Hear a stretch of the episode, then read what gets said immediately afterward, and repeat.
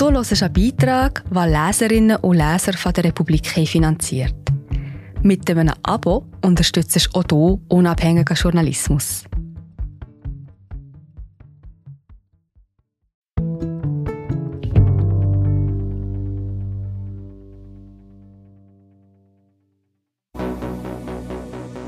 Warum schweigt Caroline H.? Was sagt der Mann, der damals als Täter verdächtigt wurde? Und hatten sie tatsächlich denselben Anwalt? Die gefährlichste Frau der Schweiz? Folge 5 von Carlos Hahnemann, gelesen von Patrick Fenitz. Handwerker X Caroline H. lebt seit 20 Jahren im Frauengefängnis Hindelbank.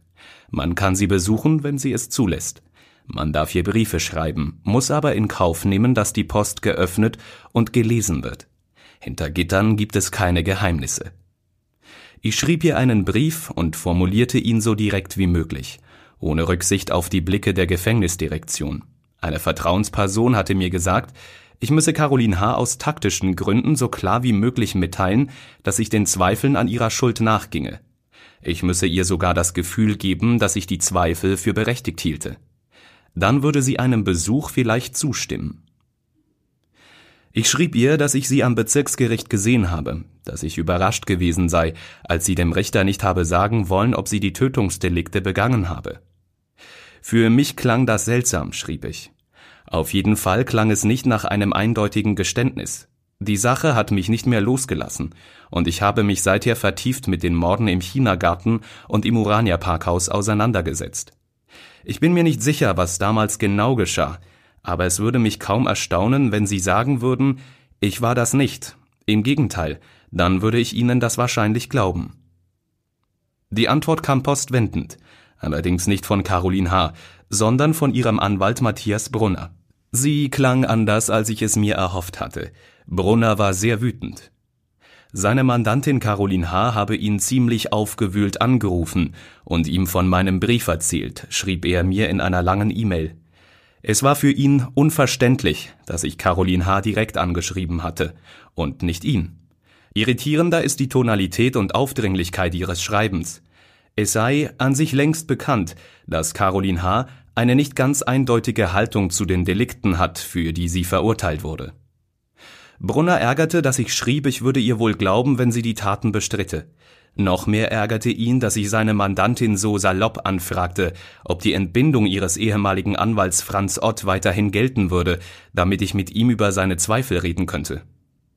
Mehrere Journalisten hätten sich schon mit Caroline H. befassen wollen und den Delikten, von wem auch immer begangen, aber ich unterschätze offenbar die Komplexität der Situation.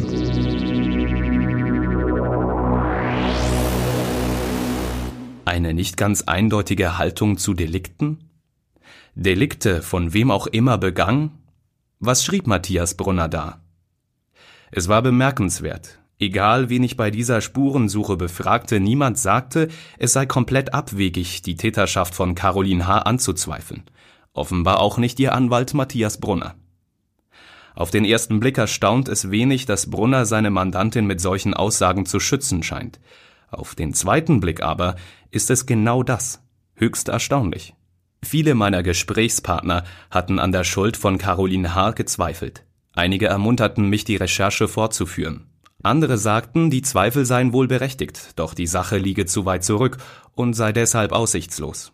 Niemand sagte, vergessen Sie es, das ist eine völlig verrückte Idee auch Anwalt Brunner nicht. Er war verärgert, aber weniger über die Zweifel, sondern über mein Vorgehen.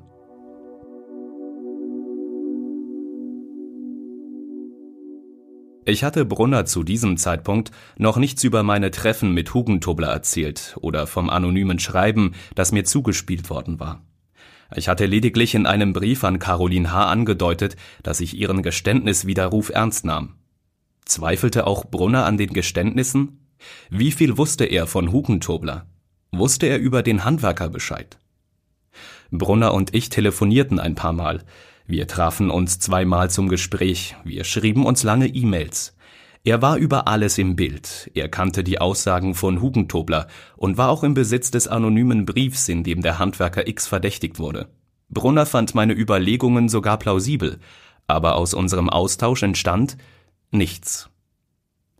Ich wollte, dass verschiedene Leute vom Berufsgeheimnis entbunden würden. Das konnte nur Caroline H. veranlassen. Ich wollte vertiefte Akteneinsicht, um herauszufinden, wie die Geständnisse zustande gekommen waren. Wie war der genaue Wortlaut gewesen? Hatte es sich um suggestive Befragungen gehandelt? Welche Details hatte sie genannt, die nur der Mörder oder die Mörderin wissen konnte?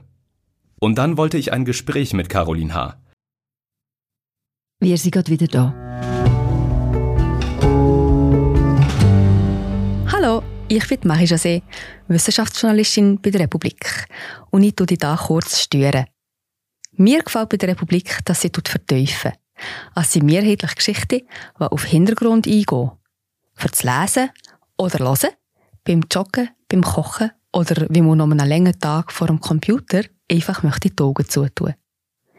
Wir sind werbefrei und nur von unseren Leserinnen und Lesern finanziert. Unter republik.ch slash hallo kannst du auch hier ein Abo lösen.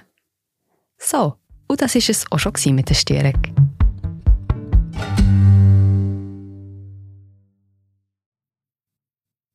Warum hatte sie die Tötungsdelikte erst gestanden? Warum hatte sie die Geständnisse später widerrufen?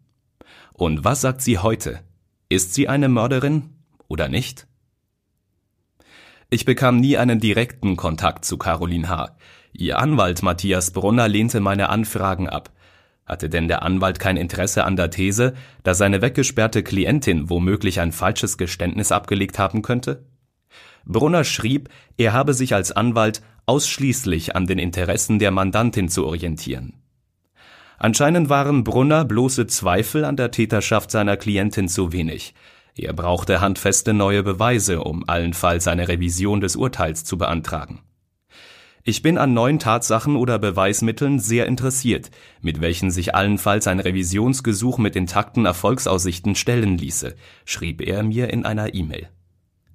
Anwalt Brunner hatte in den letzten Jahren mit großem Einsatz und einigem Erfolg versucht, Vollzugslockerungen für Caroline H. zu erwirken, die Maßnahme einer Verwahrung in eine stationäre Therapie zu verwandeln, kurz Caroline H. ein menschenwürdigeres Leben hinter Gittern zu ermöglichen Voraussetzung für eine stationäre Therapie aber war, dass Caroline H. zu ihren Taten stand und in der Therapie über die Delikte redete. Würde sie nun plötzlich gegenüber einem Journalisten behaupten, mindestens ein Tötungsdelikt nicht begangen zu haben, würde ihr Therapiewille und damit ihre Therapiefähigkeit in Frage gestellt, eine Anpassung ihrer Maßnahme wohl verhindert. Brunner muss meine Spurensuche und meinen Brief an Caroline H. deshalb als störend empfunden haben. Am Telefon sagte er mir, dass er sich an Spekulationen zur Täterfrage nicht beteilige.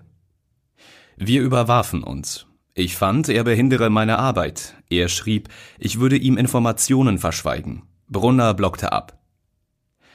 Sein Einfluss reichte so weit, dass sogar die damalige Luzerner Staatsanwältin Marianne Heer, die Caroline H. 1993 hatte verwahren wollen, plötzlich nicht mehr mit mir reden wollte. Die heutige FDP-Kantonsrichterin sagte, sie müsse zuerst Brunner fragen, ob sie mit mir reden dürfe, den heutigen Anwalt der Frau, die sie damals verwahren wollte. Dann sagte Herr ab, das heißt nicht sie selber, sondern Matthias Brunner. Frau Herr bittet mich, Ihnen mitzuteilen, schrieb Brunner im Namen der Magistratin, dass sie für ein Interview nicht zur Verfügung stehe.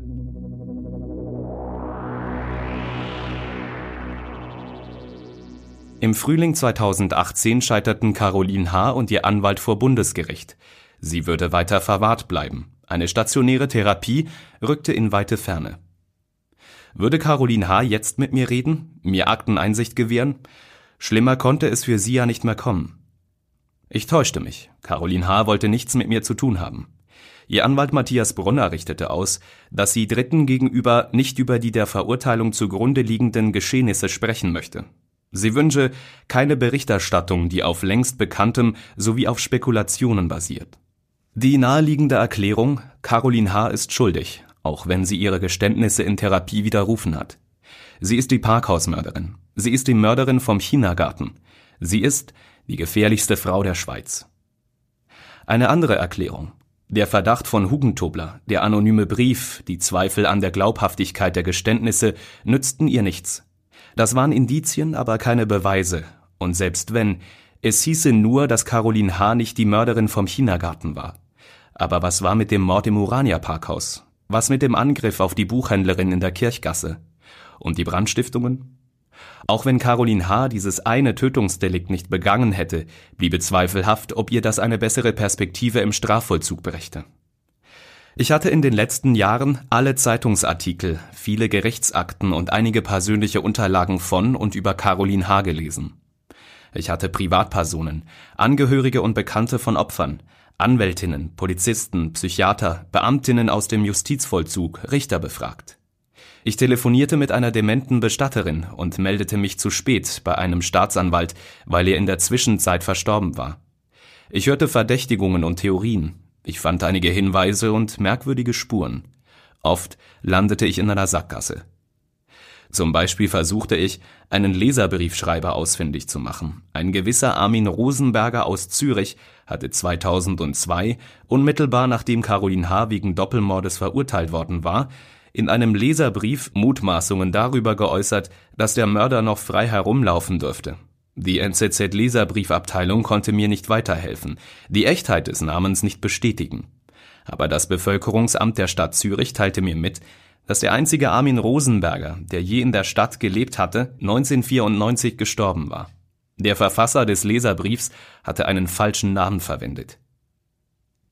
Je länger ich mich mit den Tötungsdelikten beschäftigte, desto stärker zweifelte ich, ob ich je eine Antwort auf meine Frage finden würde.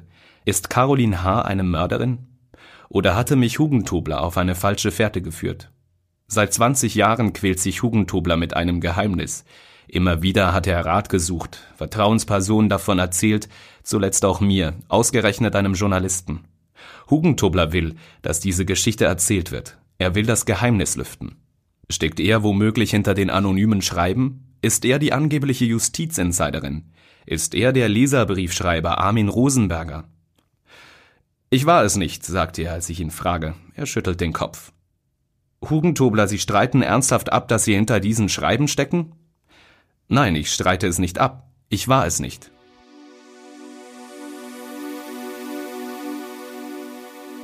Mord verjährt nicht, heißt es. In der Schweiz verjährt Mord aber nach 30 Jahren. Das gilt seit 2002. Zuvor galt ein milderes Strafrecht. Mord verjährte nach 20 Jahren. Der Mord beim Chinagarten geschah am Abend des 22. Januar 1997, vor bald 23 Jahren. Ist diese Tat also verjährt? Könnte ein anderer Täter als Caroline H. heute überhaupt noch dafür belangt werden? Ich habe mit mehreren Strafrechtsprofessoren über diese Frage gesprochen.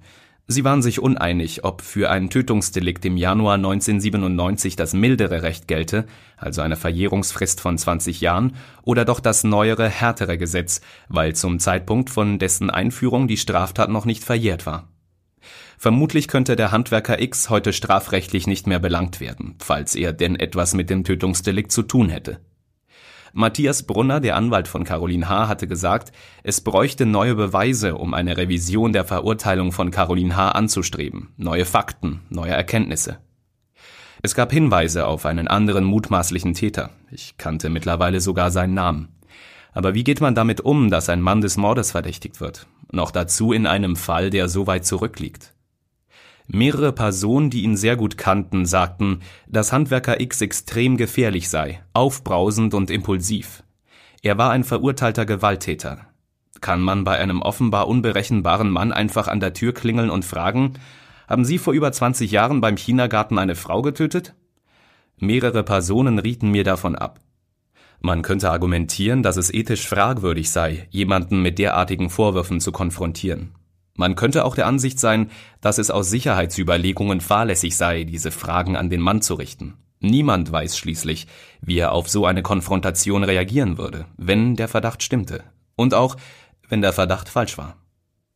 Ich zog es zunächst vor, den Mann nicht persönlich anzugehen, sondern seine einstigen Strafverteidiger. Aus Justizunterlagen, die ich mir im Laufe der Recherchen hatte zugänglich machen können, geht hervor, der Handwerker X war in den 90er Jahren Klient bei mindestens zwei Anwälten des gleichen Anwaltsbüros, in dem auch Matthias Brunner arbeitete. Die Anwälte dieser Advokatur hatten beide vertreten, die verurteilte Caroline H. und den verdächtigen Handwerker X. Lag hier ein Interessenskonflikt vor? Auf der Website der Advokatur steht, alle Anwältinnen und Anwälte arbeiten bei uns auf selbstständiger Basis unter Beteiligung an den Unkosten der Kanzlei. Demnach handelte es sich bei der Advokatur um eine Unkostengemeinschaft. Alle Anwältinnen arbeiteten unabhängig und auf eigene Rechnung. Laut Bundesgericht besteht dabei die Gefahr einer Interessenskollision, sie ist aber nicht zwingend anzunehmen. Ich rief die einstige Anwältin des Handwerkers X an. Sie konnte sich nicht an ihn erinnern. Auch in den elektronischen und physischen Archiven schrieb sie mir, habe sie keine Angabe zu ihm gefunden. Ich rief den einstigen Anwalt des Handwerkers X an, er sagte nichts außer Anwaltsgeheimnis. Mir blieb also nichts anderes übrig, als mich beim dritten Anwalt zu melden, der damals in jener Bürogemeinschaft arbeitete. Matthias Brunner. Dieses Mal ging es weniger um Caroline H., sondern vielmehr um den Handwerker X. Ich stellte Brunner einen schriftlichen Katalog mit rund einem Dutzend Fragen zu. Einige betrafen Caroline H., etwa ob sie ihm gegenüber je Geständnisse zu den Tötungsdelikten widerrufen habe. Die meisten Fragen drehten sich aber um das anonyme Schreiben, in dem der Name einer möglichen alternativen Täterschaft genannt wurde.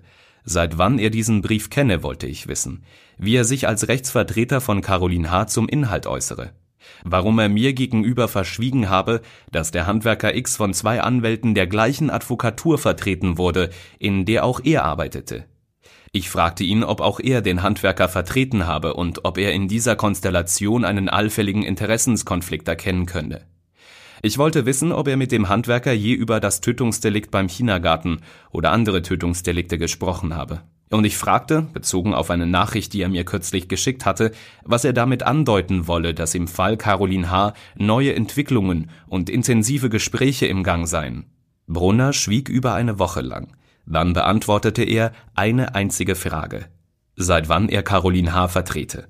Er wurde 2007 als amtlicher Verteidiger bestellt. Auf weitere Nachfragen schrieb er, die Hypothese eines Interessenskonflikts ist falsch. Eine detaillierte Stellungnahme könne er allerdings nicht abgeben. Das Berufsgeheimnis verbiete es ihm. Details wollte Brunner dann allerdings von mir haben. Er bat um die Namen von mehreren Quellen, die mit mir gesprochen hatten. Ich gab sie ihm nicht.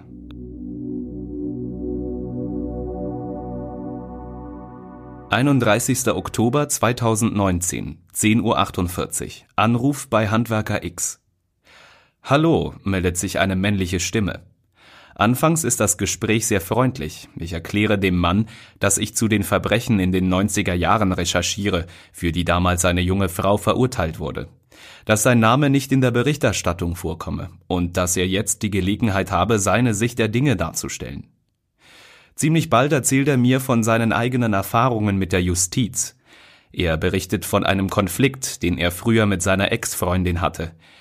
Ich war 131 Tage in Untersuchungshaft, sagt der Handwerker. Der Ärger darüber ist über 20 Jahre später noch nicht verflogen.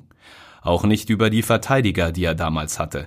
Die hätten einen fertigen Scheißjob gemacht. Sozis, Kleinkommunisten, Halbschlaue nennt er sie. Einer von ihnen, so erinnert er sich, sei Matthias Brunner gewesen. Später habe ein Kollege aus dem gleichen Anwaltsbüro übernommen. Stimmt es, frage ich den Handwerker X, dass Sie Mitte Januar 1998 von der Polizei festgenommen worden sind und zu zwei Tötungsdelikten befragt wurden?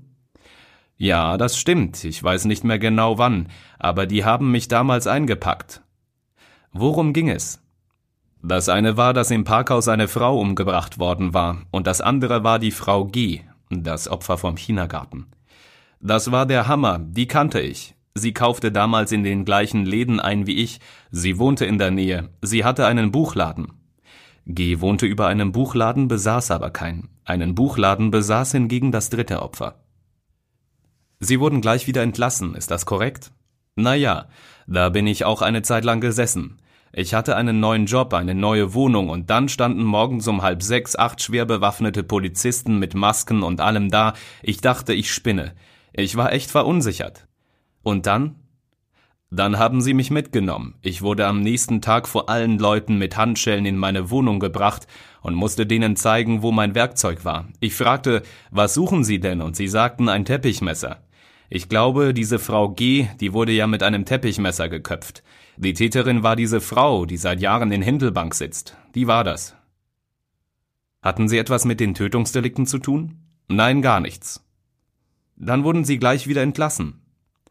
Ich kannte halt die Frau G., das Opfer. Jemand muss mich damals angeschwärzt haben. Ich weiß schon wer.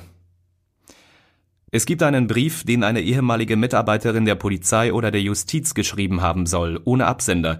Darin werden sie verdächtigt, den Mord beim Chinagarten begangen zu haben. Ja, das macht dann ja nichts, wenn die das behaupten. Eineinhalb Jahre später kam ja dann raus, dass das diese Oberwaldner Brandstifterin war, die auch eine andere Frau umgebracht hatte, im Parkhaus, und eine andere fast getötet hat. Das wusste man dann. Ich habe ein sehr gutes Gewissen. Ich kann auch sehr gut schlafen. Die Anschuldigung stimmt also nicht? Das sollten Sie doch wissen, dass ich damit nichts zu tun habe. Es ist öffentlich bekannt, dass ich nichts damit zu tun hatte, dass das falsche Anschuldigungen waren. Dann scheint dem Handwerker das Gespräch lästig zu werden. Hören Sie, sagt er abrupt. Ich bin kein Telefonist. Entweder wir sehen uns oder wir vergessen das jetzt. Ich bin in einer Beiz, ich kann nicht stundenlang telefonieren. Wenn das einer neben mir macht, schlage ich den halb tot. Ich sage ihm, dass wir schon so gut wie fertig seien. Er sagt, ich könne ruhig auch seinen Namen nennen. Nein, das tun wir nicht. Sie können meinen Namen schreiben, ich habe nichts zu verstecken, aber die, die mich damals angeschwärzt haben, die werde ich alle überleben. Die müssen schaurig beten, dass ich gesund bleibe, weil wenn ich Krebs oder so habe, wenn ich weiß, in einem Jahr bin ich kaputt, dann schneide ich denen den Grind ab mit dem Teppichmesser. Dann können die dann selber schauen, diese Drecksfotzen.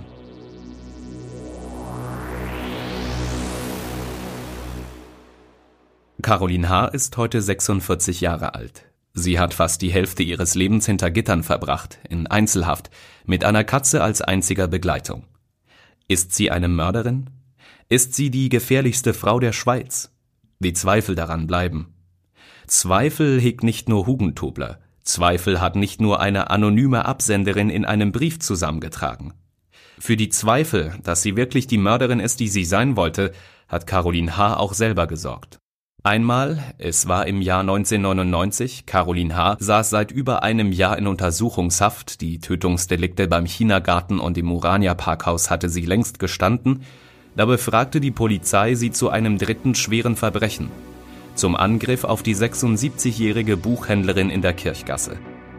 Caroline H. hatte zunächst gestanden, kurz darauf widerrufen. Und nun sagte sie den Ermittlern einen Satz, der alles bedeutete, aber auch nichts. Ich bin mir sicher, dass ich das gewesen bin. Und dann, so viel Fantasie habe nicht einmal ich.